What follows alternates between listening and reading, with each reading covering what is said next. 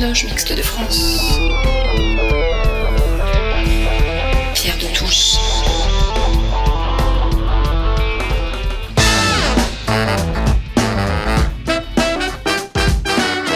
Les débats de Pierre de Touche.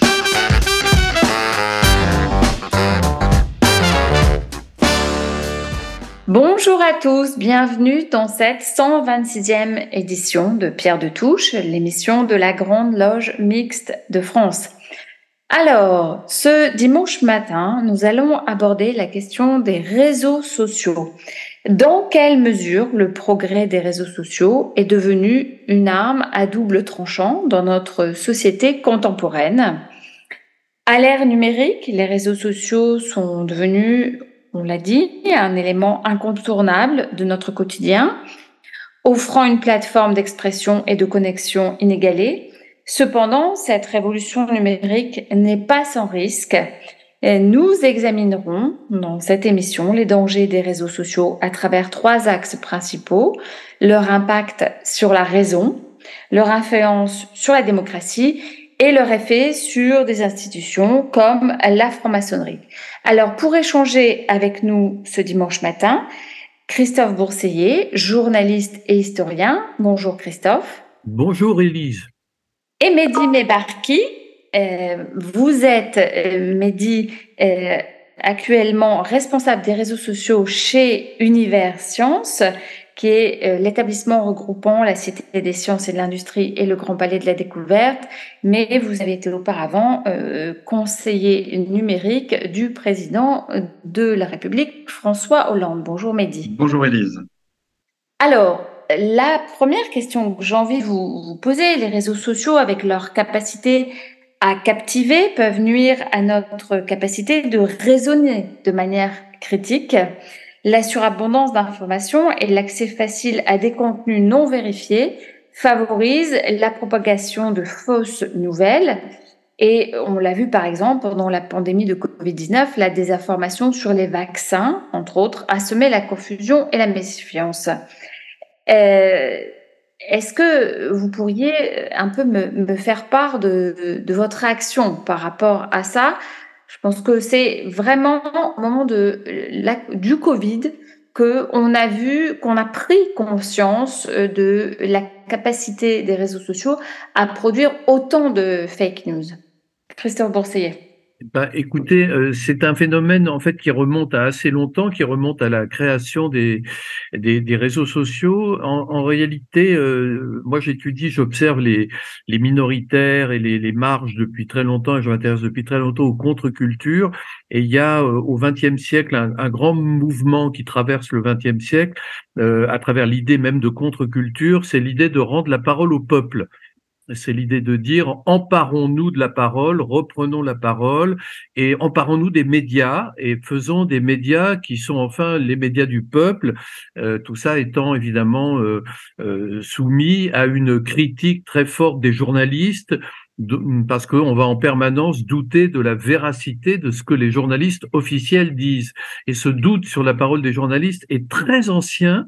Il était déjà présent euh, dans une partie de la population avant l'apparition du web en 1989. Et donc c'est quelque chose qui a toujours existé. Et donc ça part d'un bon sentiment.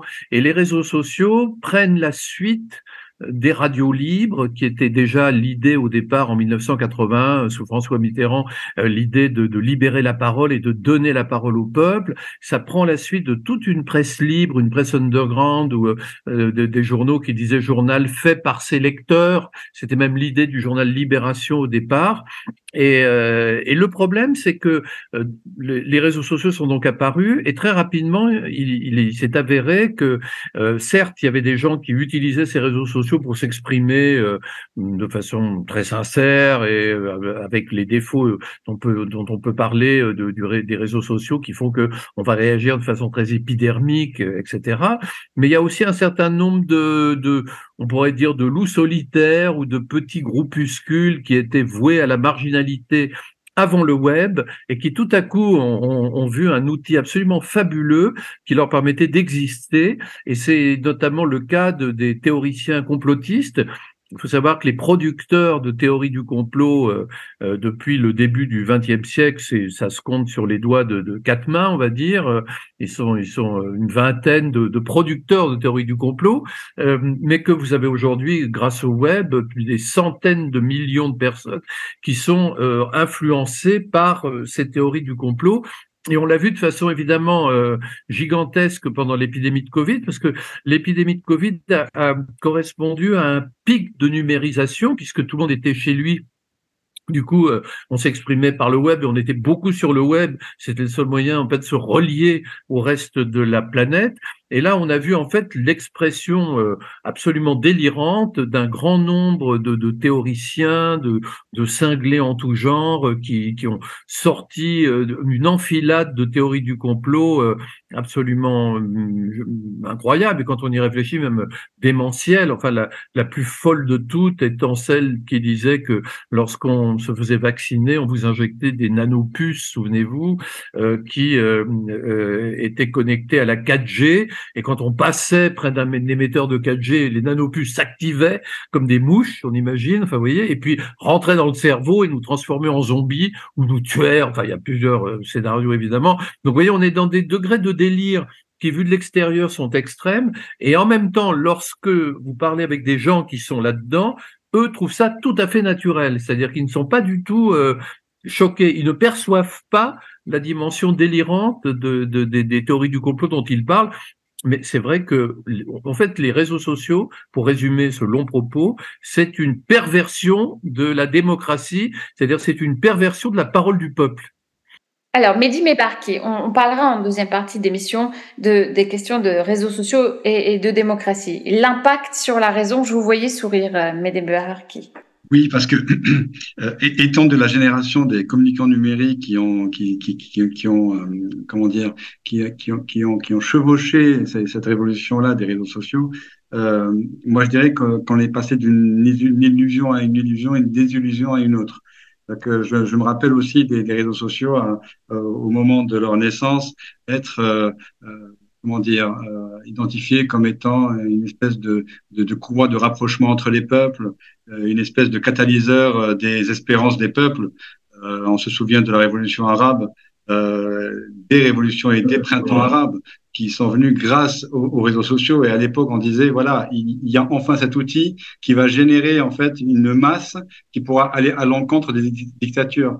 Et on est passé de cette espérance-là aujourd'hui à une désillusion générale où on entend, euh, et des fois à juste titre, un discours euh, disant que c'est aujourd'hui un peu euh, l'espace et l'enfer des damnés.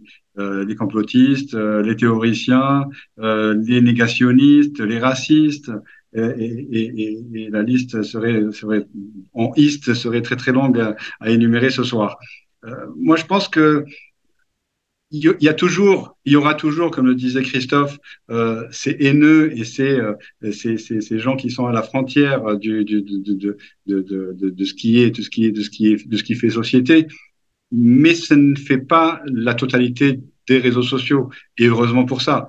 Euh, aujourd'hui, les institutions, aujourd'hui, euh, les, les, grandes institutions mondiales, euh, se posent la question, les institutions publiques, euh, les entreprises se posent la question de rester, de ne pas rester sur les réseaux sociaux parce qu'aujourd'hui, il y a beaucoup de messages de haine et ils ne veulent pas euh, coller aux, aux, valeurs que véhiculent aujourd'hui finalement ces réseaux sociaux.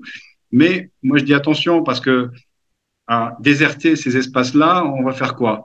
On va laisser en fait ces espaces-là à ces personnes dont on ne veut pas que la parole soit unique et euh, déteinte sur la majorité. Donc euh, voilà, c'est une espèce de jeu d'équilibriste aujourd'hui qu'on devrait qu'on doit avoir pour euh, euh, mettre une limite à ces ces réseaux sociaux, savoir comment s'y intégrer sans laisser place qu'aux gens en fait qui véhiculent des, des paroles et des faits négatifs. Et donc, selon vous, euh, Mehdi Berbarki, les absents ont toujours tort. Et Christophe Bossier, je vois que vous vouliez réagir. Oui, oui, non, je, je, oui, simplement parce que je souscris à ce que vient de dire Mehdi. Euh, il a tout à fait raison. Ça part d'un bon sentiment, les réseaux sociaux. Il y a sur les réseaux sociaux beaucoup de gens qui simplement veulent parler, s'exprimer. Après, il y a un volet narcissique, parfois un peu plus trouble. Mais moi, ce qui m'a euh, frappé, par exemple, une observation récente, c'est l'évolution en deux ans d'Instagram, par exemple. Instagram, il y a deux ans, c'était un peu le, le, on pourrait dire, le réseau social de la génération Y, pour dire les choses comme ça un peu de façon schématique. Mais c'était un endroit où il y avait essentiellement des gens qui mettaient des belles photos euh, en se prenant pour des grands photographes ou euh, des gens qui voulaient montrer comme ils avaient passé des vacances merveilleuses ou, euh, ou montrer leur famille. Ou... On était dans quelque chose d'assez bon enfant, assez agréable. Et là, si vous allez sur Instagram aujourd'hui, vous avez le conflit Israël Hamas qui, qui explose sur Instagram et vous n'avez que des images d'horreur, de, de monstruosité, de crimes euh, des deux côtés d'ailleurs, hein, qui, qui apparaissent et qui se succèdent.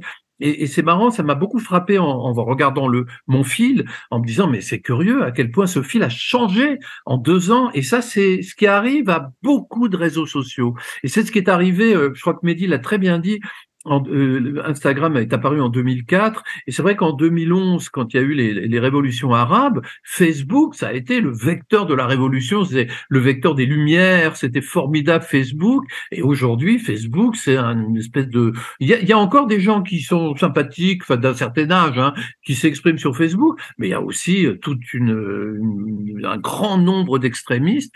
Et d'ailleurs il y a eu un phénomène qui était intéressant qui est arrivé récemment. C'est que Meta, euh, qui dirige Facebook et, Instagram, a réagi assez violemment il y a quelques jours en supprimant les comptes du NPA, du nouveau parti anticapitaliste.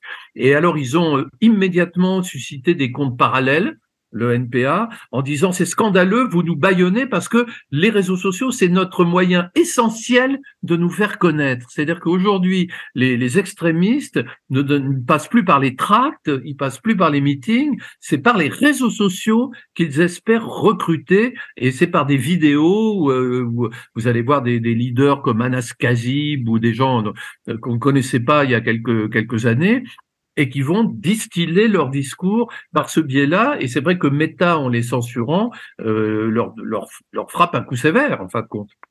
Mehdi Mébar. Pour aller euh, dans le sens de, de, de, ce que vient de raconter Christophe sur l'évolution d'Instagram, à quoi je souscris euh, totalement, euh, X, anciennement Twitter et, et, Facebook, et tous les réseaux sociaux ont évolué. Euh, on se rappelle que Facebook, ça a été le premier grand réseau social, on va dire, qui, a rassemblé finalement euh, la famille. Euh, c'était euh, tout le monde avait un compte Facebook pour parler. alors il y avait ceux qui voulaient chercher des amours de vacances de leur enfance, il y avait ceux qui voulaient chercher un, un, ami qui était très loin dans un autre continent, les familles qui se parlaient entre elles, qui étaient séparées, qui pouvaient se parler entre elles via Facebook. Twitter est arrivé. Twitter, son rôle était autre. Twitter chaque crise, en fait, apporte un boost aux réseaux sociaux. Euh, moi, j'aime bien raconter, euh, quand je, raconte l'histoire des réseaux sociaux à mes étudiants, euh, je leur dis que, par exemple, en France, il y a eu l'affaire DSK. L'affaire DSK, il y a eu un avant et un après. L'affaire DSK, tout le monde a vu que les, journalistes se renseignaient via Twitter, via des comptes de journalistes à New York. Donc, euh, le français n'est pas moins bête qu'un autre, et il s'est dit, tiens, je vais aller directement à la source. Et on a vu, en fait, à ce moment-là, parce que c'était la campagne électorale ici en France, un afflux de gens sur Twitter qu'on ne voyait pas avant. Euh, avant, sur Twitter, enfin, pendant un long moment, c'était des décideurs, c'était des journalistes, et c'était beaucoup de communication descendante. Et on a vu, en fait, affluer, on va dire, euh, monsieur, monsieur, monsieur madame, tout le monde qui voulait avoir de l'information. Mais c'est resté quand même avec un certain âge. Fin 2012, on a vu débarquer une horde de jeunes, des jeunes qui vont de 14 à 18 euh, ans, qui étaient sur Facebook, mais qui ne voulaient plus que leurs parents, que leurs grands-parents voient ce qu'ils faisaient sur Facebook. Ils sont venus ou sur Twitter, où il n'y avait pas cette masse-là. Et cette masse-là est venue également sur Twitter. Donc les jeunes, qu'est-ce qu'ils ont fait? Ils sont allés sur Snapchat, où ils avaient leur réseau à eux. Snapchat a été intégré par les marques et bouffé par les marques, ils sont allés sur Instagram et ainsi de suite. Il y a une mutation en fait qui va euh, d'un réseau social à un autre, toujours à la recherche, comme disait Christophe au début, d'une bulle de, euh, de, de, communication, euh, d'une bulle fermée pour pouvoir distiller le message, alors des fois segmenté par génération, des fois segmenté par politique, par religion, mais en tout cas une bulle où on se sent protégé et non lu par ceux qu'on ne veut pas intégrer dans notre sein. Alors justement, les contenus sur les réseaux sociaux favorisent souvent une réaction, on va dire, émotionnelle plutôt qu'une euh, réaction raisonnée, euh, menant à une polarisation des opinions, comme vous l'avez précédemment évoqué, Mehdi. Oui, alors, euh, c'est vrai que euh, pour le coup, euh, le Covid-19 a été une espèce de laboratoire. Si on veut énumérer comme ça ce qu'on a pu voir, on a discuté tous autour de, enfin, certains ont discuté autour de l'origine du virus, des remèdes, faux remèdes, fausses, fausses mesures préventives, des accusations envers la Chine, véritable laboratoire qui a créé en fait le virus ou pas, la suprématie d'une race, d'un gène, d'une religion par rapport au virus, les fake news diffusées par les politiques euh, ou relayées en disant que c'est les politiques, et ainsi de suite. Euh, aujourd'hui, on le voit également euh, là durant le conflit entre Israël et, le Hamas. on ne peut pas être dans une zone grise aujourd'hui. Nous sommes appelés constamment, et les gens qui sont sur les réseaux sociaux sont appelés constamment à prendre position. On, on ne peut pas aujourd'hui être dans la nuance. Alors, si on est sur les réseaux, on doit prendre position. Si on ne prend pas position et qu'on est en retrait, on nous donne de prendre une position parce que ne pas prendre une position, ce n'est pas accepté. Donc, c'est vrai que l'émotion aujourd'hui prend le pas sur tout le reste. Et c'est un des dangers aujourd'hui des réseaux sociaux. Ça veut dire que la, la nuance aujourd'hui n'est plus permise. Et la nuance est mère de tout une amie disait ça dernièrement sur un de ses comptes. Elle disait si le lundi matin j'accuse le Hamas et je suis israélienne en disant que euh, le Hamas est des terroristes avec ce qu'ils ont fait le 7, euh, je suis une, anti, une anti-arabe, une anti-musulmane. Si le mardi, je dis que ce qui se passe à Gaza m'indiffère pas et que la mort d'un bébé euh, en Palestine est au même niveau que la mort d'un bébé en Israël, je suis antisémite et anti-Israël. Donc, je préfère le mercredi et me taire. Et ça, c'est le danger qui nous guette. Je vais terminer par un dernier adage, que si on continue comme ça, quand les dégoûtés partent de quelque part, restent les dégoûtants il restera que les dégoûtants entre eux. Comme le disait si bien Pierre Mauroy. Christophe. Oui, alors euh, il me semble que pour, euh, pour compléter ce qui vient d'être dit par Mehdi, il me semble qu'il y a deux choses sur les réseaux sociaux. Il y a effectivement l'émotion, hein, puisque moi je me suis pas donner mon exemple euh, très humblement mon exemple personnel, mais il y a, il y a avant Internet, j'étais parfois invité dans des émissions de débat euh, les gens qui ne m'aimaient pas, alors ils écrivaient une lettre fiévreuse, mais enfin il fallait euh, faire un brouillon, la recopier, euh, la mettre dans une enveloppe, poster, ça prenait du temps et du coup c'était des lettres d'insultes, mais qui étaient assez raisonnables pour être honnête. Alors qu'aujourd'hui, en un clic, vous dites ordure, salaud, pourri, on va te tuer, qu'on va te crever. Euh, et, donc aujourd'hui, c'est vrai que quand il m'arrive d'aller sur euh, telle ou telle euh, émission pour parler d'un sujet d'actualité, je, sais, on le sait tous, tous les participants, qu'on aura un déluge sur X. Donc on attend le déluge. Et justement, à propos de ce déluge-là, il faut bien voir que ce qu'il y a aujourd'hui aussi qui contribue à la perversion des réseaux sociaux, euh, c'est la désinformation. C'est-à-dire que vous avez les gens qui réagissent émotionnellement, et ça c'est tout à fait naturel à la limite, même si leurs émotions euh, prennent le pas sur la raison, et on peut le, le regretter bien entendu. Et puis vous avez les trolls. Euh, par exemple, il faut savoir que si vous dites euh, un commentaire, si vous faites un commentaire un tant soit peu critique de Jean-Luc Mélenchon, euh, vous allez vous faire assassiner par 400 personnes sur X euh, pendant 48 heures à peu près, ce qui m'est déjà arrivé. Et, un jour, j'ai eu quand même une curiosité, c'est que je voyais euh, une, une, une un, profil qui était une espèce de très jolie fille comme ça, euh, qui disait oui, vous êtes une ordure, euh, vous, Mélenchon est un humaniste, vous ne comprenez rien, vous êtes un idiot, enfin bref, etc. Et puis j'ai été regarder qui était cette fille, et alors c'était Candy modèle nu.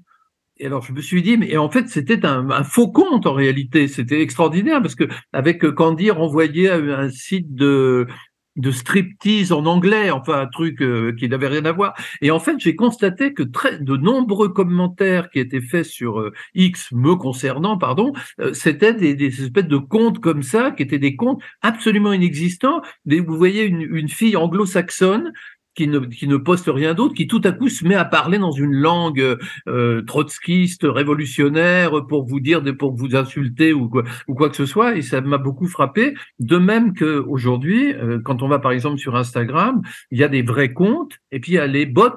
Il y a des, des il y a de l'intelligence artificielle, il y a des comptes inexistants et alors, c'est très bizarre parce que c'est des photos de, de gens, d'hommes ou de femmes, avec des, des, bouts de phrases inachevés. Et donc, c'est assez facile de les repérer parce qu'il y a des bouts de phrases inachevés.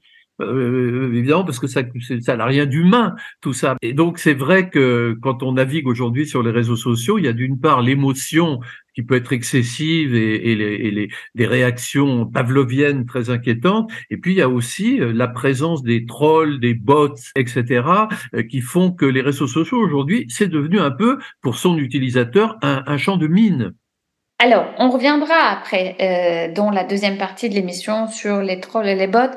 Je voudrais aborder euh, une question qui est la question du harcèlement, parce qu'il me semble que c'est une question importante. Le, le ministre euh, de l'Éducation, Gabriel Attal, souhaite euh, en parler, en faire une priorité.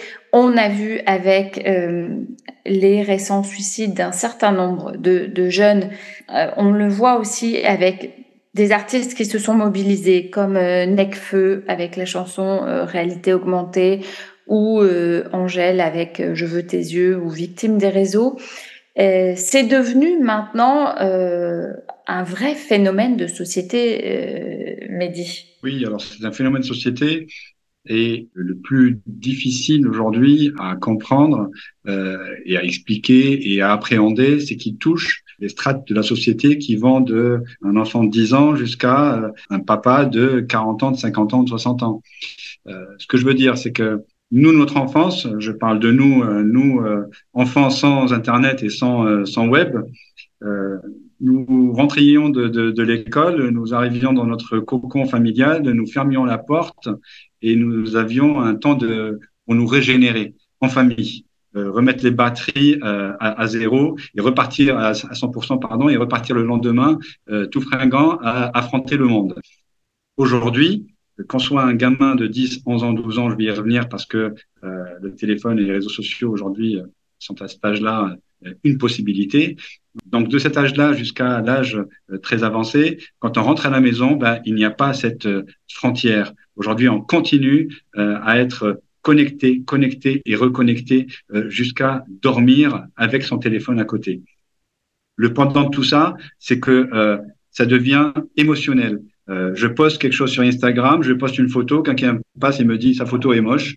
Bah, je vais ruminer. Pourquoi il m'a dit ça?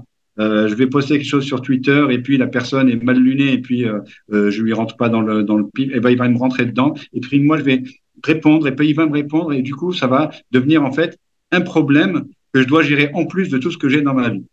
Ça c'est pour les adultes et on peut nous adultes avec euh, notre capacité euh, euh, de mettre des, des, des, des, stops et une barrière, réfléchir et, et le faire. Par contre, là où c'est plus compliqué, et là, moi j'ai une action que je mène avec d'autres dans les écoles, dans les collèges, c'est la responsabilisation des parents vis-à-vis des enfants. C'est-à-dire qu'aujourd'hui, quand on parle, quand on parle de harcèlement à l'école, moi, je suis désolé, mais j'ai l'impression que plus on est dans le digital et plus on est restrictif avec ses enfants sur le digital. Et moins on est dans le digital et plus on est mais vraiment euh, super open sur ces moyens-là de communication. Je vois des enfants à 10, 11 ans, 12 ans avec un téléphone parce qu'ils doivent appeler leurs parents pour leur dire qu'ils sont rentrés à l'école, pas rentrés à je vois les mêmes parents euh, autoriser leurs enfants à avoir un, compte TikTok, un compte Instagram à l'âge de 12 ans, 13 ans, 14 ans. Ces, personnes-là, en fait, euh, ces enfants sont jetés comme ça euh, sur des réseaux où ils n'ont ni la culture, où ils n'ont euh, pas été acculturés à ce que c'est que la cybersécurité, pas été protégés par rapport à un harcèlement, même de personnes de leur âge. Et, aujourd'hui, je pense que nous devrions tendre vers cette acculturation et cette, cette éducation en fait des, masses sur ce qu'est la cybersécurité, ce qu'est le harcèlement numérique, comment se protéger, comment protéger ces données, pourquoi il est important euh, que nos enfants soient protégés jusqu'à un certain âge, parce que nous n'allons pas aller contre les évolutions de la société, c'est pas euh, sans vouloir catégoriser personne, nous allons pas dire comme des amiches, comme dirait le, président, mais euh, né, néanmoins, il faut mettre un cadre dans lequel nous pouvons agir. Parce que sinon, euh, les cas de harcèlement ne vont que se multiplier puisque le numérique est en train de prendre de plus en plus de place dans nos, dans nos vies. Christophe? Oui, euh, il, bah, il, y a deux choses. Évidemment, il y a, en fait, il y a, le harcèlement euh, traditionnel, entre guillemets, ou coutumier, qui est le harcèlement euh, dans la cour, le harcèlement dans la classe, le harcèlement du bouton noir que le groupe projette, ce qui est quelque chose qui existera toujours, bien sûr. Et puis, il y a ce nouveau harcèlement dont vient de parler Mehdi, qui est effectivement un harcèlement très, très, très angoissant. Et je dois dire que il y a une chose qu'il faut bien qu'on comprenne, et, j'ai l'impression que beaucoup de gens, euh, finalement, il y a un effet un peu de, de, de cécité par rapport à ça, c'est qu'on a tendance à dire, oui, la nouvelle génération, la génération euh, Z, euh, ils ont grandi avec un portable greffé dans le bras gauche, et donc euh, pour eux, Internet, c'est une évidence, le web, c'est une évidence.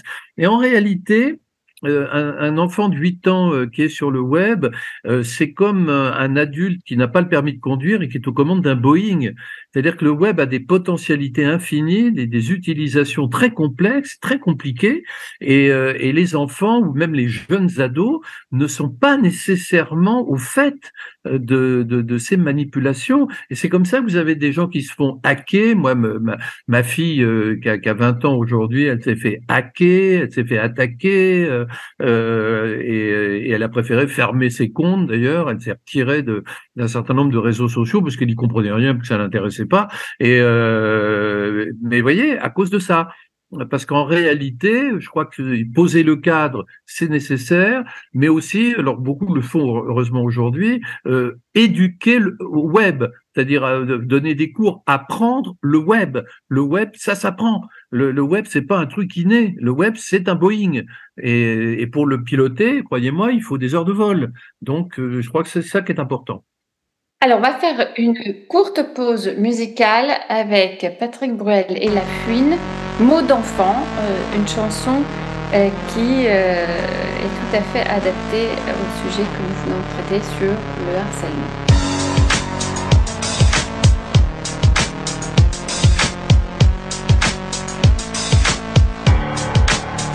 Tu rentres tôt, plus tôt qu'avant ton ordi, tu attends.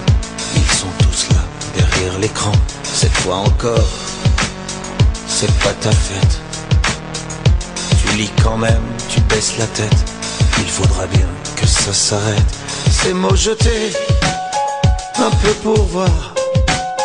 Derrière un clavier, va savoir quel enfant sage prend le pouvoir. Seul dans sa chambre, un gamin rit pour faire rire les autres avec lui. Et ça tombe sur toi aujourd'hui. Sèche tes larmes, regarde-moi.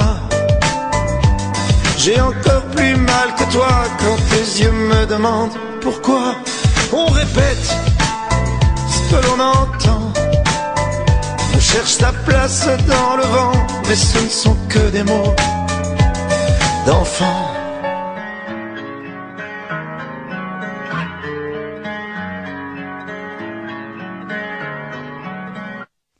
Une fille qui leur dit non.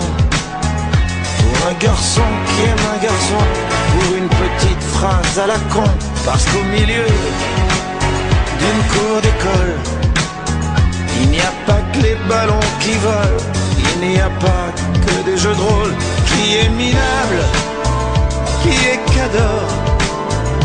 Pour un blouson, pour un portable, c'est si facile de mettre à mort. Lève la tête, regarde-moi. J'ai encore plus mal que toi. Yeah, funny babe, yeah. Et on les croise à la les voyous virtuels. Les petits ont 13 piges, veulent déjà être sensuels. Les murs n'ont plus d'oreilles, ils ont Bluetooth à DSL. Et on joue au jeu de celui qui sera le plus cruel. Les commentaires appellent au secours, parfois les mots sont des larmes. Les claviers s'attirent, les ordis sont des armes. Maman, je reste dans ma chambre. Maman, j'ai pas trop faim. Maman, je fais souffrir, mais c'est court comme un refrain. Rencontre sur le net, tu sais même plus qui tu vois. Privés sont les messages, plus besoin de se casser la voix. Je t'aime par SMS et tu me manques par email. Tu m'as kiffé sur Twitter et t'as rompu par BBM. Moi, quand j'étais petit, on n'avait pas On restait jouer au foot et on parlait pendant des heures. Toi, t'es seul devant l'écran. Et même les jours de fête, dis-moi avec qui tu surfes, je te dirai qui tu traites. Pourquoi Demande-leur. ils ne savent pas. Ils croient jouer comme les grands à d'autres guerres, à d'autres jeux d'enfants. Lève la tête, parle, je t'entends. Change le sens du vent. La haine se glisse dans les bagages. À l'âge des livres d'images. Comment relever la tête un clavier? Sèche tes larmes, regarde-moi.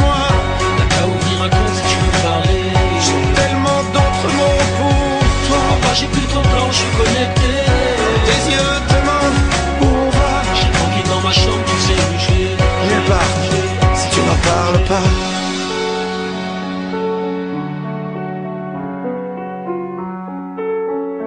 Combien se sont tués aujourd'hui?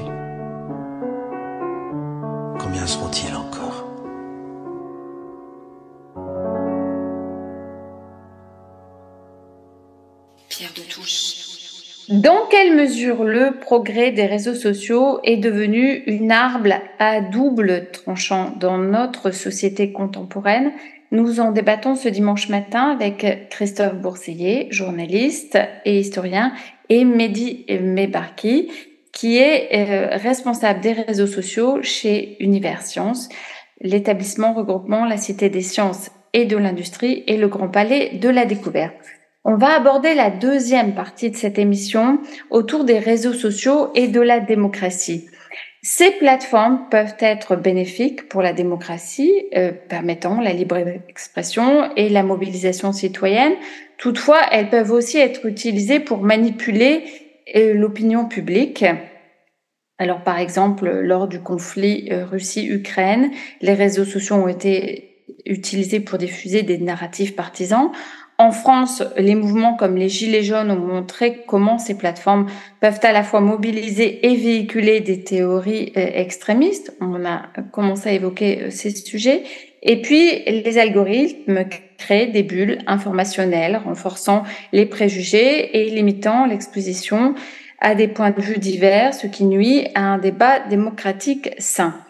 Alors, on avait vu aussi que lors de l'élection présidentielle américaine, euh, qui a, avait vu s'affronter Hillary Clinton et Donald Trump, eh bien, euh, on avait pu découvrir les effets néfastes des réseaux sociaux. C'était, semble-t-il, la première fois qu'on découvrait à ce point euh, les effets nocifs si puissants des réseaux sociaux. Christophe Conseiller. Alors oui, euh, ça je crois que c'est effectivement un des aspects les plus inquiétants des réseaux sociaux. Euh, c'est le phénomène qu'on appelle euh, au 21e siècle les fake news, phénomène qu'on appelait au 20e siècle la désinformation. Enfin, c'est un peu la même chose, bien évidemment. Ce sont généralement des puissances étrangères qui vont utiliser les réseaux sociaux pour faire passer des, parfois des, des idées, mais bien souvent pour essayer de déstabiliser euh, des régimes en place. Et c'est ce qu'on a vu euh, alors de façon magistrale euh, lors de la crise des, des Gilets jaunes, hein, où il y a eu vraiment là des tentatives de, de déstabilisation qui étaient absolument sidérantes. Alors évidemment, on connaît tous la chaîne euh, RT, euh, la chaîne russe à l'époque, euh, qui était très active sur les réseaux sociaux et qui se promenait dans les manifestations avec une moto, avec une caméra au bout d'une longue tige verticale qui permettait d'avoir une vue plongeante et qui informait sur Facebook ou sur Twitter sur les mouvements de la police pour dire quelles étaient les rues qui étaient dégagées et, et qui permettaient éventuellement de s'approcher le plus possible de l'Élysée. Donc il y avait là, euh, puisque l'idée euh, euh, des Gilets jaunes, lorsqu'ils faisaient les samedis, en tout cas à Paris, les actes, c'était de prendre d'assaut l'Élysée. Donc il y avait vraiment une volonté de, coup d'État ou de révolution, enfin, comme on veut, mais enfin en tout cas c'était cette idée-là et on a vu pendant les Gilets jaunes des phénomènes absolument incroyables. Moi, je me souviens, il y avait, euh, euh lorsqu'il y a eu euh, la, prise, l'assaut, alors ça c'était en janvier 2019, l'assaut du ministère des Relations avec le Parlement de, de, Benjamin Griveaux, et que au même moment, il y a eu un boxeur d'extrême droite d'ailleurs qui a frappé un policier en le mettant à terre, vu qu'il était boxeur, sur un pont de Paris, une passerelle euh, près de la place de la Concorde. Euh, à ce moment-là, il y a eu euh, le, soir sur Twitter des vagues de tweets avec des vidéos dans lesquelles on voyait alors une jeune femme, je me souviens très bien, ça m'avait frappé, où il y avait une fille qui en pleurs qui disait Coralie est morte. Et euh, puis après, un autre type avec les qui se tenait la main comme ça, genre je suis accablé en disant c'est affreux, ils ont tué Coralie, elle est morte, c'est horrible. Évidemment, Coralie n'a jamais existé, mais vous aviez plusieurs centaines de, de, de tweets qui arrivaient comme ça, alerte, alerte, alerte, avec des points d'exclamation.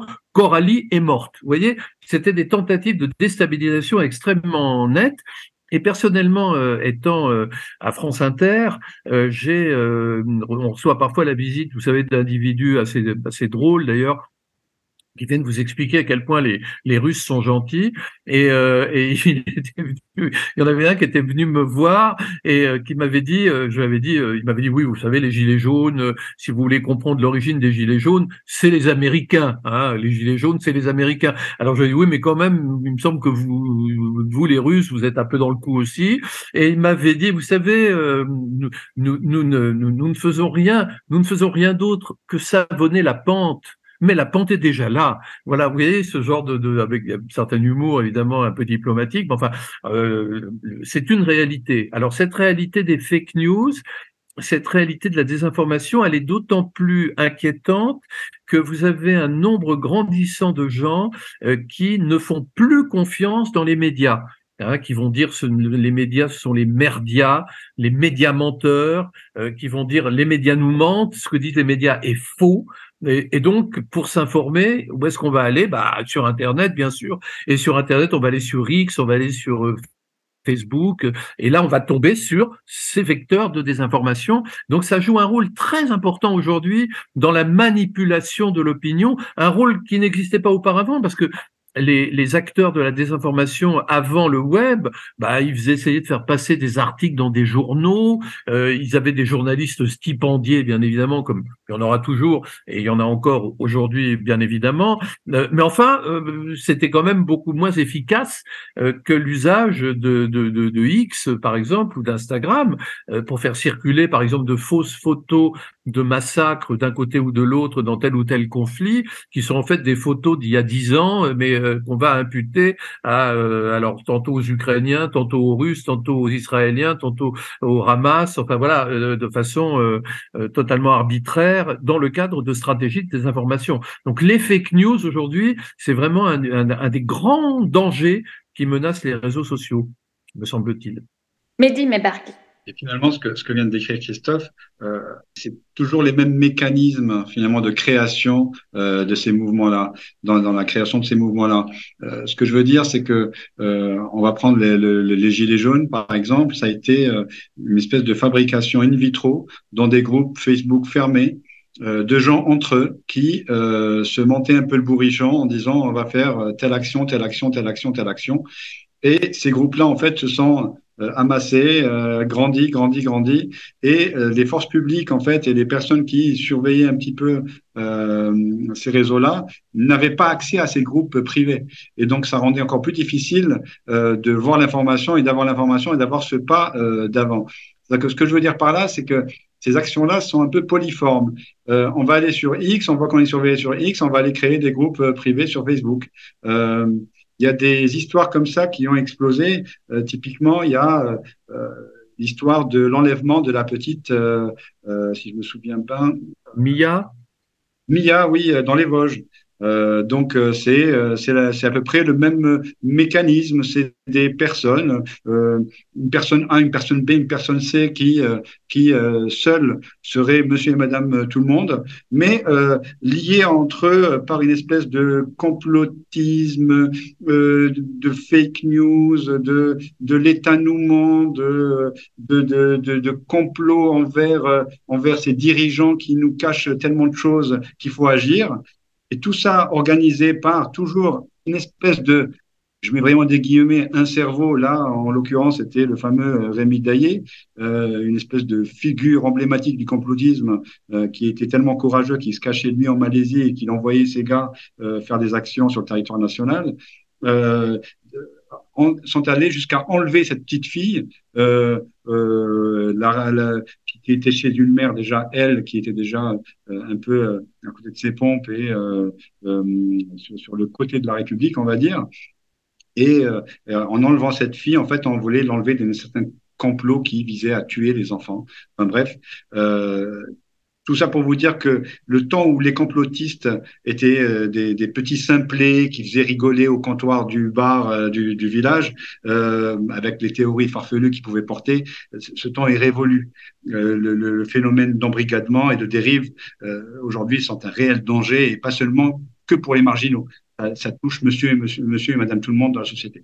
Et Christophe Boursaillet. Oui, je voulais compléter parce que cette affaire de la petite Mia, euh, là, on a vraiment un exemple de, de, de folie conspirationniste, de folie complotiste euh, qui, passe par les réseaux sociaux. C'est-à-dire qu'il y a une, un bruit qui court euh, depuis l'apparition du réseau complotiste QAnon aux États-Unis, euh, selon lequel, alors c'est assez compliqué, mais vous allez voir, c'est absolument délirant. Euh, selon lequel euh, on, des, des, les, les, grands de ce monde, euh, les, les, maîtres occultes de la planète, qui sont tantôt Bilderberg, tantôt les Illuminati, tantôt les francs-maçons, tantôt plein d'autres groupes, évidemment, ils sont très nombreux en concurrence pour diriger la planète, que ces groupes sont composés de personnes très âgées et qui euh, évidemment rêvent de la vie euh, éternelle, et que comme ils rêvent de la vie éternelle, ils ont découvert qu'il existait une, une substance nommée l'adrénochrome. Et alors l'adrénochrome, vous la, vous la récupérez euh, en puisant dans le sang de très jeunes enfants. Et donc l'idée, c'est que des, d'horribles monstres, les Illuminati, kidnappent partout sur la planète des enfants pour leur prendre tout leur sang, les assassiner, souvent après les avoir violés, euh, évidemment, et, euh, et, et, dans ce, cette optique-là, alors ça paraît absolument délirant de raconter ça, mais c'est quelque chose qui est de plus en plus cru. Et il y a beaucoup de gens qui sont persuadés de ce phénomène-là. Et le, le ce, ce, fameux Rémi Daillé, qui est un fou, qui aujourd'hui d'ailleurs je crois est en prison, qui a, qui, a, qui, a, qui a, été arrêté, le fameux Rémi Daillé était à la pointe de ces théories complotistes. Et en fait, euh, s'il a été arrêté, c'est parce que il y avait ça évidemment, mais c'est aussi parce, par le fait qu'il complotait euh, pour prendre le pouvoir. C'est-à-dire que lui, planifié un coup d'État. Il se voyait comme le nouveau général de Gaulle et il avait lancé depuis la Malaisie une sorte d'appel du 18 juin, un peu ringard, euh, pour sauver la France des lobbies qui la contrôlent. Et cette idée est très puissante. Et cette idée euh, complotiste, vous, vous allez la retrouver partout dans les réseaux sociaux. Euh, c'est l'idée selon laquelle Emmanuel Macron, euh, Joe Biden, Xi Jinping euh, ou, euh, Vladimir Poutine ne gouvernent pas mais qu'en réalité, ce sont les marionnettes, de, les pantins du nouvel ordre mondial et les pantins de groupes secrets qui tirent les ficelles et qui, eux, dirigent tout. Et ce sont ces groupes secrets qui organisent notre destruction programmée. Alors le Covid, c'était selon eux pour détruire toute l'humanité, c'est raté, euh, mais qui organise également le kidnapping de nos enfants euh, pour, euh, bien sûr, fantasmatiquement, pour sucer leur sang et, acquérir la vie éternelle. Vous voyez, ça paraît fou, mais c'est malheureusement une, réalité aujourd'hui contre laquelle moi je suis, travaillant beaucoup sur le complotisme, obligé de, de lutter quotidiennement devant des gens qui croient vraiment. Et, et, sur ce sujet, si je peux conclure, euh, il y a le, les, la série de podcasts de Vincent Hazard qui est passée sur euh, France Inter et qui euh, décrit, euh, euh, je crois que c'était Opération Lima, qui décrit cette, cette histoire de, de Rémi Daillé de façon magistrale. Et, et, et, un petit rebond également sur QAnon et de la politique américaine. C'est-à-dire qu'on a vu également durant la, la, la campagne Trump-Clinton euh, l'éclosion en fait de ce, phénomène, dans ce qu'on a appelé à l'époque euh, le, le Pizzagate, donc, qui en résumé en fait et qui va un peu dans ce sens de ce que vient de dire, vient de raconter Christophe, c'est une espèce de rumeur euh, contre Hillary Clinton, bien sûr, lancée vraiment dans les derniers derniers jours de la campagne euh, Trump euh, Trump Clinton 2016, où il décrivait une espèce de réseau pédophile, là encore, euh, dirigé par, par le directeur de campagne d'Hillary Clinton. Et ça, se passait dans une pizzeria à, Washington. Euh, et de tout euh, euh chapeauté par euh, une des personnes qui a levé les fonds pour le Parti démocrate. Enfin bref, une espèce de, poudrière comme ça, euh, une théorie qui a, qui, a, qui, qui est apparue sur les réseaux sociaux, un réseau social très, très, très populaire aux États-Unis qui est Reddit, qui n'a pas vraiment explosé en Europe, mais qui est euh, une espèce de petit forum comme ça où on met des textes et qui est euh, très, très populaire aux États-Unis. Et à partir de cette rumeur-là, en fait, il y a eu une, série de messages de, fake news le hashtag a, débordé euh, même les, personnes qui, étaient à Twitter. Les, chiffres ont été incroyables. Tout ça, les derniers jours où donc la, la, candidate n'a pas pu se retourner pour se défendre, et euh, ça a été pas la première fois, mais une des premières fois où un élément comme ça, venu des réseaux sociaux, a vraiment pesé sur l'élection. Euh, et même pour, pour, terminer sur cette histoire, une fois le président Trump élu, il y a eu un, une espèce d'illuminé qui est allé faire une, une, une, enquête au niveau de cette pizzeria, un, pro-trumpiste, qui a fini par tirer sur des gens là-bas avec, avec, avec, un revolver. Il a été condamné par, par, la suite. Tout ça pour vous dire que une petite étincelle comme ça sur les réseaux sociaux euh, a de grandes, grandes répercussions, même sur la plus grande démocratique, démocratie du monde. Euh, Christophe Bourseillet Oui, parce que il faut dire, euh, et pour compléter ce que ce que tu viens de dire, il faut que vous venez de dire, pardon, il, faut ce qu'il faut dire, c'est que euh, les, les, les, complotistes partent toujours d'un fait réel, c'est-à-dire qu'ils parlent d'un fait anodin réel. Et par exemple, c'est très souvent ça part de, de, de, de la fiction. C'est la fiction qui devient réalité. Par exemple, dans le cas de cette fameuse molécule, l'adrénochrome, ça existe, c'est un colorant bleu l'adrénochrome. Ça permet de colorer en bleu. Donc c'est assez euh, pratique d'une certaine façon. Sauf qu'il y a un film qui est sorti dans les années 1990 euh, qui s'appelait Living Las Vegas euh, dans lequel on faisait de l'adrénochrome, c'est un très bon film d'ailleurs, dans lequel on faisait de l'adrénochrome, cette substance, cette drogue épouvantable et inquiétante qui vous donnait la vie éternelle, et le, la fiction est devenue réalité. De même, quand vous prenez par exemple une des théories du complot les plus euh, démentielles qui soit, celle selon laquelle tous les, les, fameux maîtres du monde secret sont des reptiliens, c'est-à-dire de, ce sont des, des, lézards qui ont mis des masques souples pour revêtir euh, apparence humaine, et on les repère donc à un regard un peu fixe évidemment et à un visage euh, un peu inexpressif. Euh, et en fait, ça vient d'une série télévisée euh, qui aujourd'hui a disparu, mais qui s'appelait V, euh, dans laquelle des extraterrestres se posaient sur Terre en ayant l'air très sympathiques et amicaux, parce qu'ils avaient mis des masques souples, et c'était des reptiliens. Donc, vous voyez, donc c'est très souvent la fiction qui va générer une rumeur complotiste. Et c'est très difficile de, de, de, lutter contre pour une raison très simple. C'est que si vous prenez, par exemple, il y a une rumeur euh, qui, depuis euh, un an à peu près, qui consiste à dire qu'il y a des milliers de jeunes gens qui meurent de mort subite partout dans le monde. Alors, pourquoi meurent-ils de mort subite Parce qu'ils ont été vaccinés contre le Covid. Et donc, cette vaccination contre la Covid fait qu'ils meurent tous. Et donc là, vous leur dites, attendez, écoutez, euh, d'où tenez-vous ces chiffres? Donc là, en général, ils n'ont pas de source. Au mieux, sur Facebook, j'ai trouvé une formule d'ailleurs que j'avais trouvée totalement surréaliste, qui était selon la médecine italienne. Alors la médecine italienne a bon dos évidemment, puis ça reste relativement euh, assez vague. Mais si vous leur dites ça et vous leur dites mais regardez les chiffres de l'Organisation mondiale de la santé, ils montrent bien qu'il n'y a pas une augmentation drastique des morts subites d'hommes jeunes ou de femmes jeunes. Euh, et à ce moment-là, ils vous répondent mais les chiffres de l'OMS, de l'Organisation mondiale de la santé, sont faux.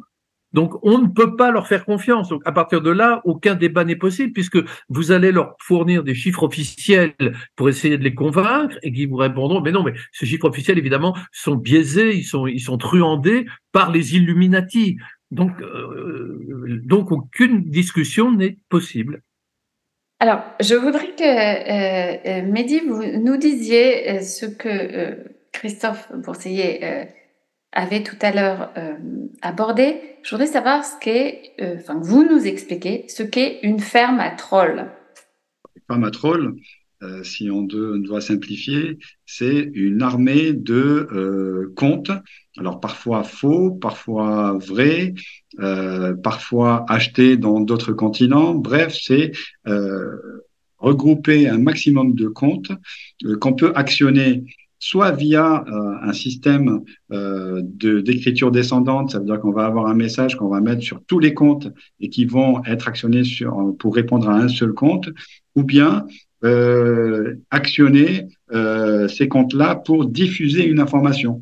J'ai une fake news que je veux diffuser à un large public, je vais utiliser ces faux comptes-là pour poster à travers tous les réseaux sociaux cette même information pour qu'elle soit vue sachant que euh, sur les réseaux sociaux, l'algorithme fait que euh, le coefficient d'accélération d'une information, c'est ce qui va placer une information tout en haut de la pile. Si nous sommes 10 à dire que la Terre est, plate euh, et qu'en face, il y a une personne qui dit qu'elle est ronde, ben, nous aurons plus de visibilité. Là, euh, il y a des États comme la Russie a, a compris euh, comment que, les algorithmes étaient malléables et en, en, en, utilisent ces fermes de trolls euh, pour ses communications à l'international, pour son influence quand elle est en état de guerre et pour influencer également les élections, que ce soit aux États-Unis ou dernièrement même en Europe.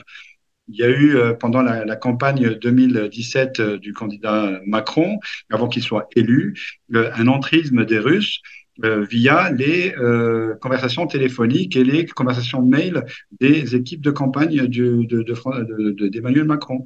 Euh, derrière, les Wikileaks sont sortis de ces informations-là et ça venait euh, corroborer le fait que les Russes avaient, comment dire, c'était introduit dans tous les systèmes d'information de, la campagne. Euh, ces, ces, ces, fermes de trolls, aujourd'hui, elles sont énormément délocalisées.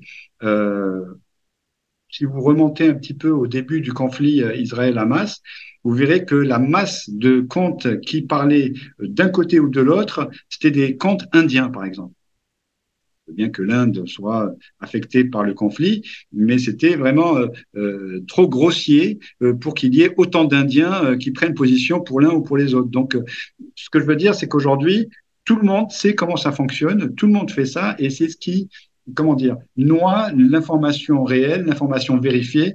au milieu de tout ça, n'arrive pas à émerger. Et c'est le gros souci aujourd'hui, c'est que nous n'arrivons pas, parce qu'il y a un nombre de comptes qui émet un nombre d'informations incroyable. Nous n'arrivons pas aujourd'hui à dissocier l'information de l'infox, l'information vérifiée, l'information de propagande, et, du coup euh, tomber dans des écueils parfois euh, qui sont malheureux parce que euh, derrière, euh, comme le disait Christophe tout à l'heure, on va accuser les journalistes, on va accuser les médias, les journalopes et, et ainsi de suite de ne pas faire leur travail et d'être euh, à la botte de l'un ou de l'autre.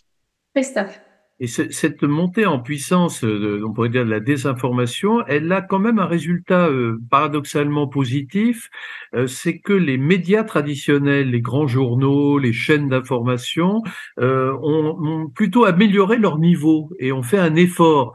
Par exemple, vous avez vu apparaître euh, depuis un certain quelques années euh, des, cellules de vérification. Alors ça paraît un peu ridicule de, faire des cellules de vérification dans la mesure où les journalistes sont par définition, vérifier leurs sources au départ. Mais enfin, le fait est que c'est plutôt sain de voir aujourd'hui toutes ces cellules qui fait check news, euh, qui euh, qui vérifient tout simplement froidement euh, si les choses sont vraies ou sont fausses. Et ça, je trouve que c'est plutôt très sain. Et quand vous lisez aujourd'hui Le Monde, le New York Times ou des journaux de ce style, c'est des journaux dont le niveau, je trouve, est meilleur qu'il était il y a une dizaine d'années, parce que les journalistes se sentent un peu euh, mis en demeure de fournir un travail véritablement objectif, ou en tout cas de s'approcher le plus possible de l'objectivité. Ça, c'est un phénomène qui est assez intéressant.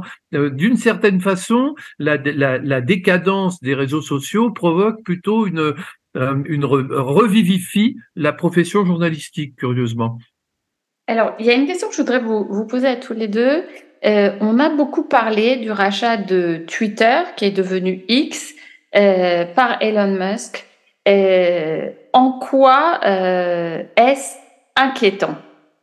Bah, écoutez, personnellement, honnêtement, je vais peut-être vous paraître un peu à contre-courant de ce que tout le monde dit, parce qu'on toujours Elon Musk le monstre, mais Twitter a toujours été un espace assez désagréable, ça a toujours été quelque chose d'assez, d'assez monstrueux, bien avant, quand c'était Jacques Dorsey, bien avant, euh, bien avant Elon Musk, et tout ce qu'a fait Elon Musk, c'est euh, reprendre le bébé à peu près comme il était, en y ajoutant un élément euh, qui personnellement ne me gêne en rien, euh, qui est l'abandon de toute censure. Vous savez, euh, en France, quand on veut lutter contre quelque chose qu'on n'aime pas, on l'interdit.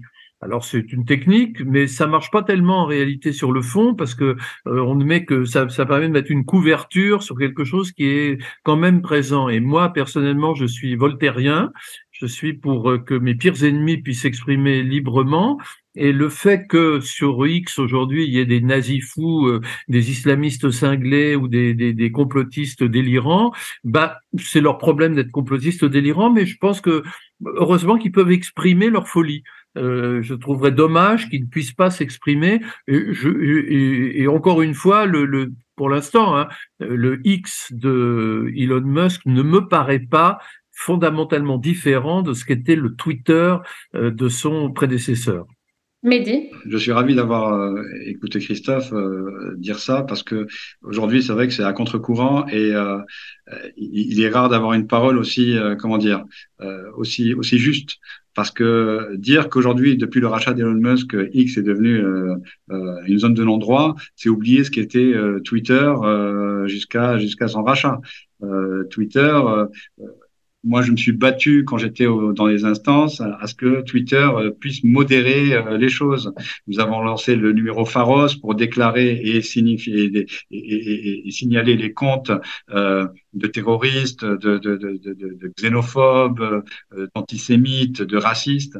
Euh, c'était lettre ouverte et lettre morte. Hein, même si on passait par le ministère de l'Intérieur ou par, le procureur, ça ne servait à rien. C'était un droit international. On, on nous rétorquait que la loi, c'était la loi de Twitter et pas la loi française. Donc, et ça, c'était sous Jacques Dorsey.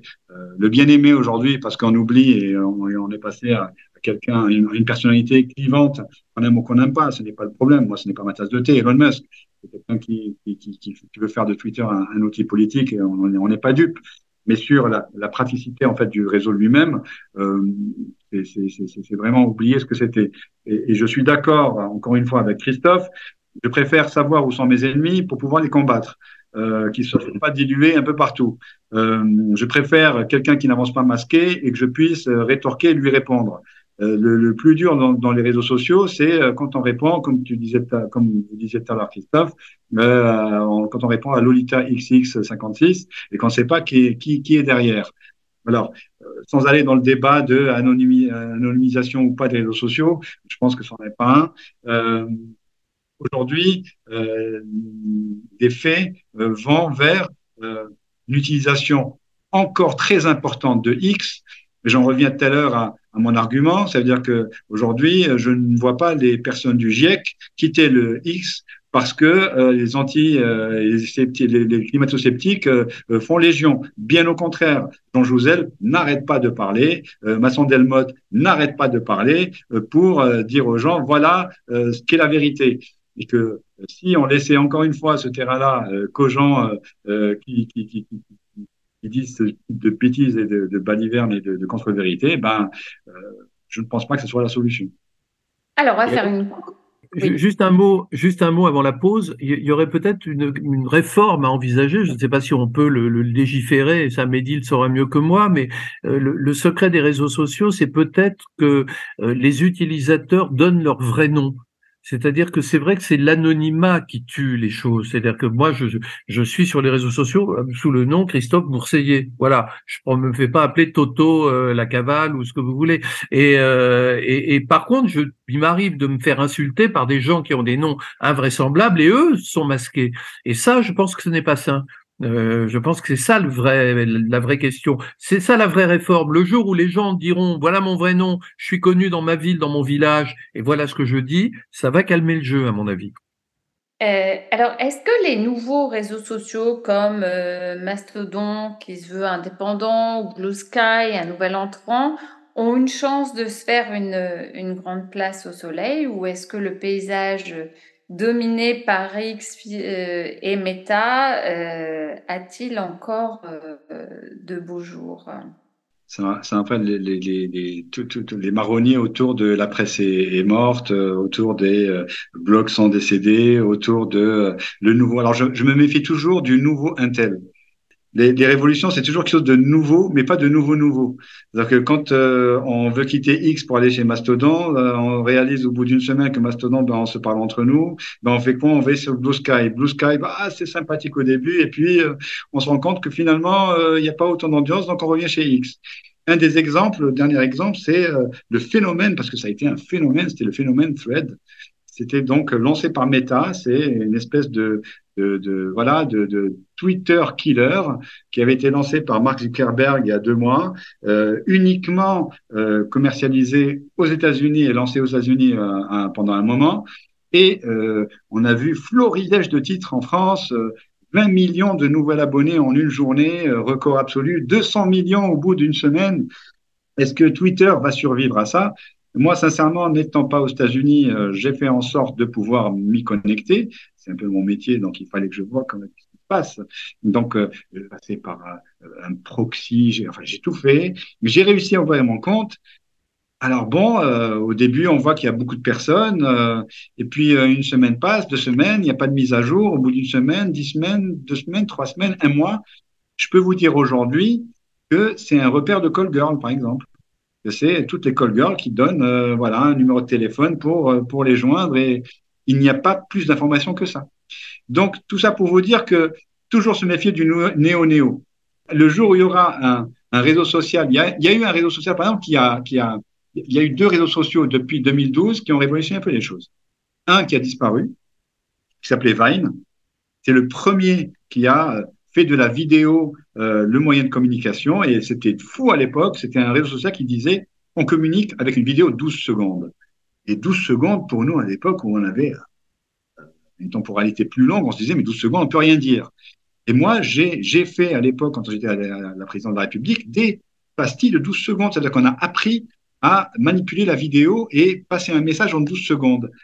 Ce qui s'est passé, c'est que Vine aujourd'hui, ben, Instagram a pris euh, ce que faisait Vine et l'a fait sur les stories, les reels, sur les stories et puis euh, sur les reels, pardon, et puis Vine a disparu. Et est arrivé Snapchat.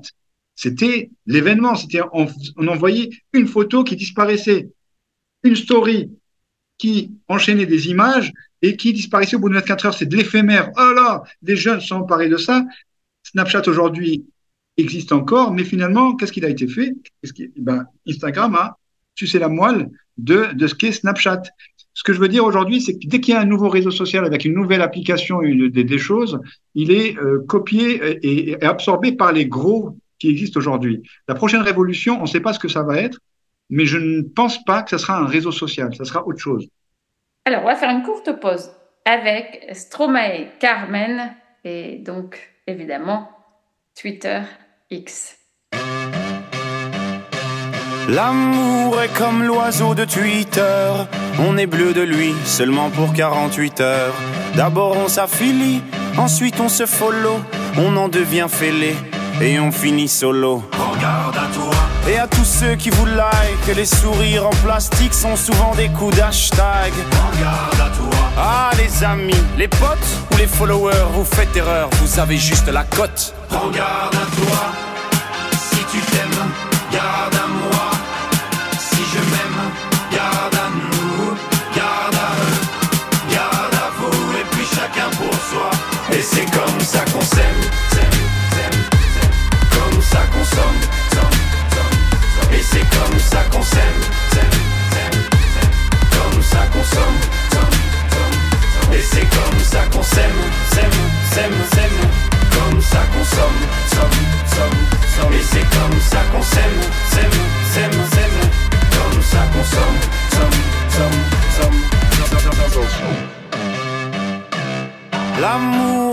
enfant de la consommation. Il faudra toujours, toujours, toujours plus de choix. Voulez, voulez-vous des sentiments tombés du camion? L'offre et la demande pour unique et seule loi. Regarde à toi. Mais j'en connais déjà les dangers. Moi j'ai gardé mon ticket. S'il le faut, je vais les changer, moi. Regarde à toi. Et s'il le faut, j'irai me venger, moi. Cet oiseau de malheur, je le mets en cage, je le fais chanter, moi. Regarde à toi. Si tu t'aimes, garde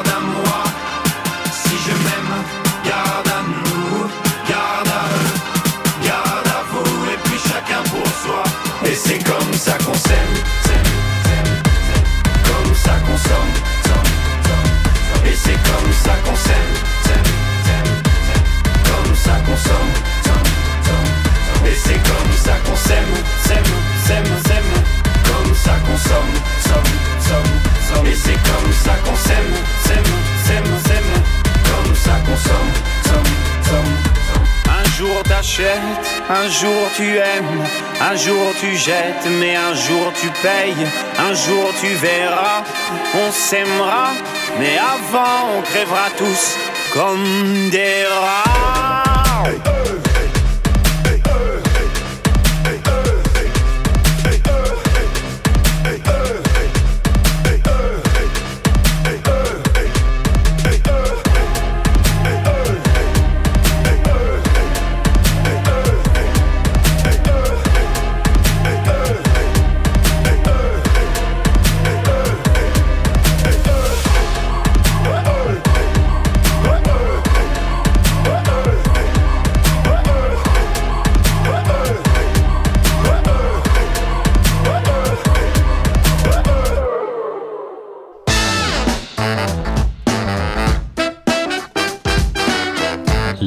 Débats de Pierre de Touche.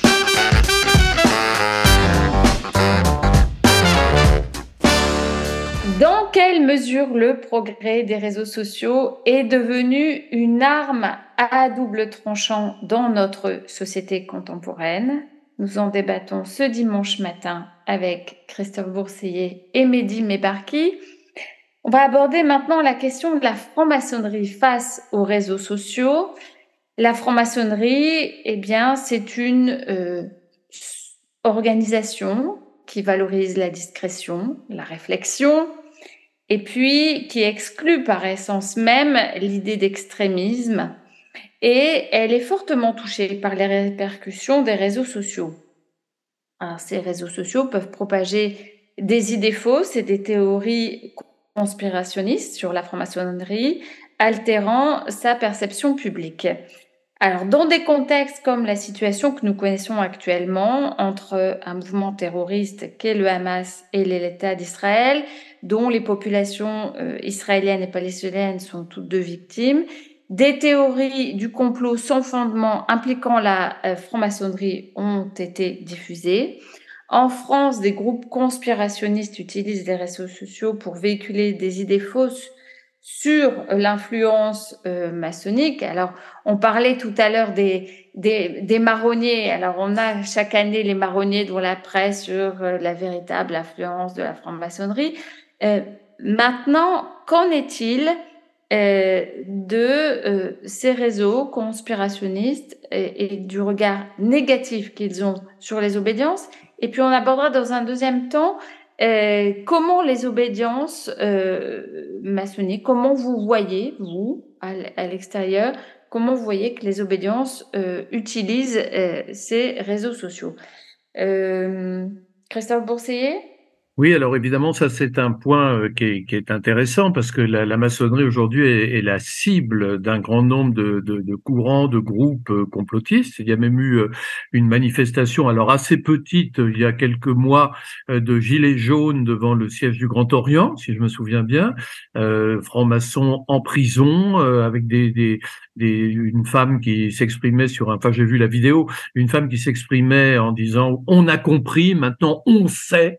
Alors on sait quoi? On sait que les francs-maçons gouvernent tout, on sait que les francs-maçons euh, sont à la pointe de tout, et euh, en fait la, la théorie qui prévaut, euh, c'est de dire que les Illuminati constitue un degré secret de la franc-maçonnerie, c'est-à-dire que la franc-maçonnerie, euh, euh, pour beaucoup de frères ou de sœurs, se fait en 33 degrés, comme vous le savez sans doute, mais il y en a un 34e, celui-là, évidemment, il est dur d'y accéder, et le 34e degré, c'est le degré des Illuminati, euh, qui, eux, gouvernent véritablement la planète. Donc, euh, il y a beaucoup de francs-maçons idiots euh, qui n'arrivent pas à atteindre le 34e et, du coup, qui sont exclus de, cette, ce petit groupe de, de dominateurs, de gens qui, qui dominent tout.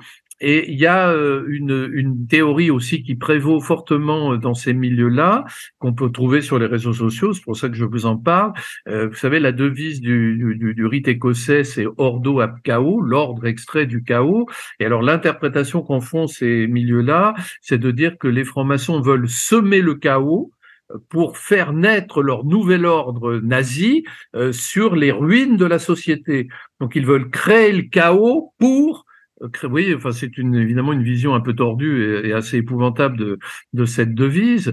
Euh, mais c'est c'est une vision qui aujourd'hui euh, est, est, assez euh, est assez répandue. Et effectivement, les, les francs-maçons aujourd'hui sont, sont très très sont dans le collimateur, hein, euh, très clairement de, de nombreux groupes de gens qui ne sont. Autrefois, la, la haine des francs-maçons était presque uniquement l'apanage de l'extrême droite. Euh, sauf dans certains pays anglo-saxons où l'extrême gauche également euh, militait contre les francs-maçons en raison de, de l'identification, par exemple, de la Grande Loge unie d'Angleterre avec euh, l'État anglais. Donc il y avait ce phénomène-là qui provoquait ce, ça. Aujourd'hui, vous avez un anti-maçonnisme d'instinct euh, par des gens qui n'ont aucune espèce de, de, de, de culture, quelle qu'elle soit, ou, et qui n'ont pas surtout de substrat idéologique clair, et qui s'abreuvent des multiples théories complotistes qu'on a vu apparaître dans le mouvement des Gilets jaunes. Je crois qu'on a été euh, pendant longtemps, euh, dans, on n'a jamais su très bien comment qualifier le mouvement des Gilets jaunes, qui est, qui est, un mouvement social tout à fait légitime de gens qui étaient en souffrance, ça.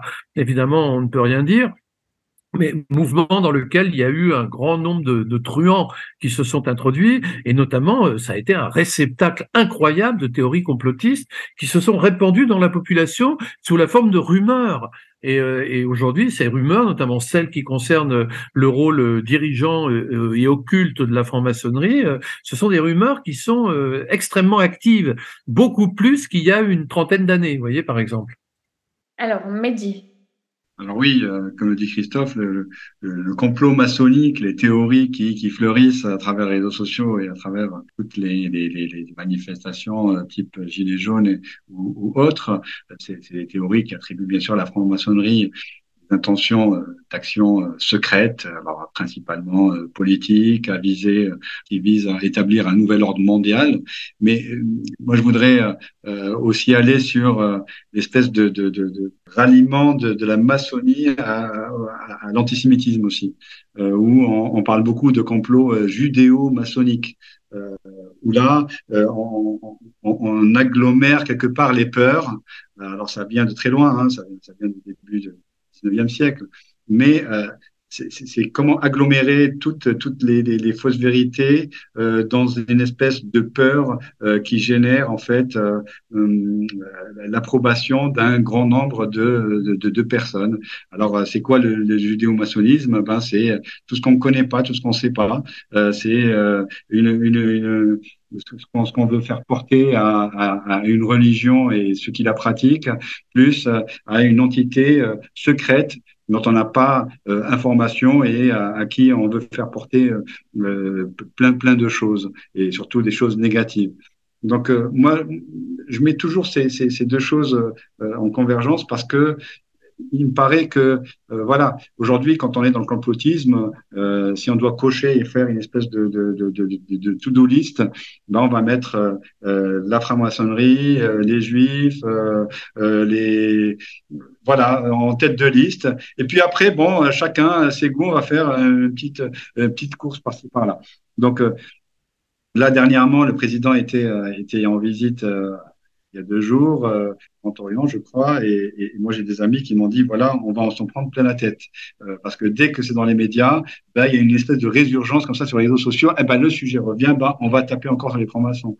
Là aujourd'hui, j'ai vu tout à l'heure. Euh, pur hasard avant de, de, nous connecter, la Croix qui a qui a titré encore sur euh, l'Église catholique euh, qui interdit à ses fidèles d'être francs-maçons. Donc on est toujours dans cette espèce de guéguerre euh, anti-chrétienne qui viendrait encore en, en, en nourrir ce, sentiment anti, anti-chrétien euh, de la franc-maçonnerie. Donc euh, oui, alors il y a les complotistes qui, ont des messages tellement bêtes, tellement grossiers, mais qui, qui ont l'approbation d'une certaine masse. Mais il y a également, comme je viens de vous le dire là, une espèce de parole officielle, celle de l'Église, qui nourrit quand même ce sentiment anti-franc-maçon. Alors, euh, comment les obédiences utilisent-elles les réseaux sociaux, vous? Comment vous voyez-vous euh, cela? Et puis, est-ce, euh, selon vous, compatible avec l'image de la franc-maçonnerie? Christophe Alors, c'est délicat hein, de, de, pour les obédiences maçonniques. Ça dépend lesquelles, en fait, parce que la, franc-maçonnerie française est très plurielle, comme vous le savez. Euh, alors c'est vrai que la franc-maçonnerie, elle réagit face, euh, on pourrait dire, à toutes ces, ces, forces un peu négatives qui traversent les réseaux sociaux, puisque elle est présente euh, sur les réseaux sociaux. Donc, il y a même euh, de nombreux blogs maçonniques, des sites maçonniques. Il y a des, sur YouTube, sur Instagram, sur bah, il y a Radio Delta qui est quand même aux avant-postes. Hein, de, la, de, la, réponse, de la riposte. Et vous avez sur Facebook, etc. Vous avez sur Facebook, par exemple, des communautés maçonniques très importantes, avec des milliers de personnes qui, qui dialoguent. Alors, il y a deux choses. Vous avez ces communautés de, de, de ouvertes d'ailleurs aux non-maçons, bien souvent dans lesquelles les gens euh, discutent euh, de la franc-maçonnerie, euh, avec des modérateurs qui sont quand même aux aguets parce qu'il y a, des, il y a beaucoup de cinglés. Et puis vous avez euh, les obédiences dans leur communication, avec la grande question euh, que se pose chaque obédience euh, suivant son, on pourrait dire son identité, son ADN, qui est comment communiquer en fin de compte. Alors la, la, la, la grande loge mixte France communiquera d'une certaine façon. Le Grand Orient, qui lui est totalement une obédience sociétale, n'a pas beaucoup de difficultés à, à, communiquer dans la mesure où il communique à la façon d'un think tank. Euh, donc il, peut, il prend position, euh, les, grands maîtres euh, qui se succèdent prennent position très ouvertement sur les différents points d'actualité. À la Grande Loge de France ou à la GLNF, c'est plus ambigu. La Grande Loge de France prend position de façon un peu homéopathique sur l'actualité, et la GLNF pas du tout. donc ils vont, mais l'un et l'une et l'autre obédience, de même que vont plutôt alors insister sur la divulgation de l'esprit maçonnique donc euh, par petites touches et par petits clips, en insistant sur euh, tel ou tel aspect de ce qu'est l'engagement maçonnique. Ça va, ça va être une sorte de forme de recrutement, d'une sorte de, de, de petite vidéo de propagande. En fin de compte, ça va fonctionner de cette façon-là. Mais euh, par contre, ce qui est, ce qui est intéressant de voir, c'est les, faux comptes maçonniques, parce qu'il y a aussi des trolls maçons. Par exemple, vous avez, vous savez que les, les, je vous donne un exemple, c'est si vous allez sur Instagram, euh, on, sait tous que les Illuminati ont certes existé au XVIIIe siècle en Bavière, mais que depuis la, fin du XVIIIe siècle, ils ont disparu et que c'est un fantasme qui perdure depuis euh, cette époque-là. Euh, sauf que maintenant, vous avez sur Instagram des comptes d'Illuminati dans lesquels des individus mystérieux reprennent des photos de loges maçonniques. Donc euh, ça, c'est le compte des Illuminati. Puis vous avez des, photos où on voit des tenues. Alors je ne sais pas dans quel pays, je ne sais pas où c'est. Évidemment, on ne peut pas savoir. Euh, avec des tabliers parfois un peu fantaisistes. Euh, mais enfin, vous avez ce, cette dimension-là. Donc il faut tenir compte aussi aujourd'hui de cette de ces de trolls maçonniques qui sont de pseudo-maçons qui vous expliquent rejoignez la franc-maçonnerie et les Illuminati pour devenir riches. Et je me souviens que dans, dans la dans la communauté, euh, dans une des dans un des groupes euh, maçonniques de Facebook auquel euh, je, dans lequel je me suis promené un jour, il y avait un monsieur qui qui posait des questions sur la franc-maçonnerie, qui disait voilà bonjour, je veux devenir riche, je suis prêt à vendre mon âme au diable, que dois-je faire? Donc évidemment, alors le, le, modérateur était très embêté. Il dit écoutez, allez voir ailleurs.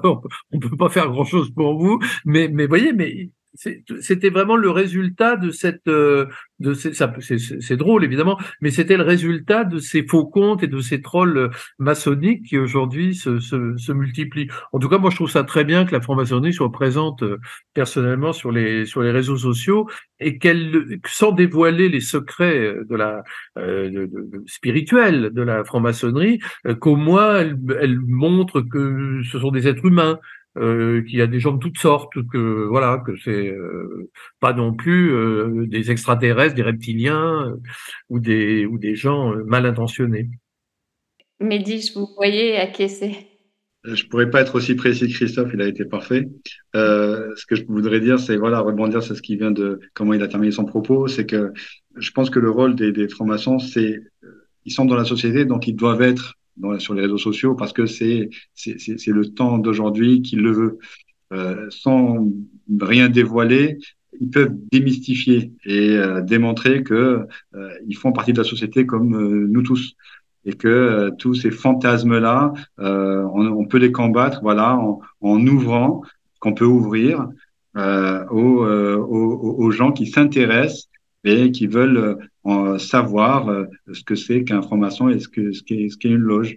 Euh, voilà, sans, sans pour autant ouvrir les portes et les fenêtres. On peut le faire. Mais je pense que c'est très important de montrer que les francs-maçons sont dans notre société et ne sont pas à part sur, dans un, une faille position temporelle. Eh bien, sur euh, parole, je pense que euh, Il a dit. nous pouvons euh, conclure cette émission. Et merci euh, à vous deux, euh, Mehdi Mebarki, Christophe Bourseillet, euh, pour ces échanges riches. On l'a vu, les réseaux sociaux, malgré euh, leur potentiel de communication et d'information, présentent des risques significatifs pour la raison, la démocratie et des institutions comme euh, la franc-maçonnerie. Et il semble essentiel de développer une utilisation euh, critique et consciente de ces outils pour préserver les fondements d'une société éclairée et informée. C'est ce que souhaitent les francs-maçons. Cette émission est donc une émission de la Grande Loge Mixte de France et de Radio Delta. On se quitte avec U2, Where the Streets Have No Name. Et merci à vous tous. À dimanche prochain. Merci euh, Christophe. Merci. Merci Elise. Et merci Gilles Solière. À très vite.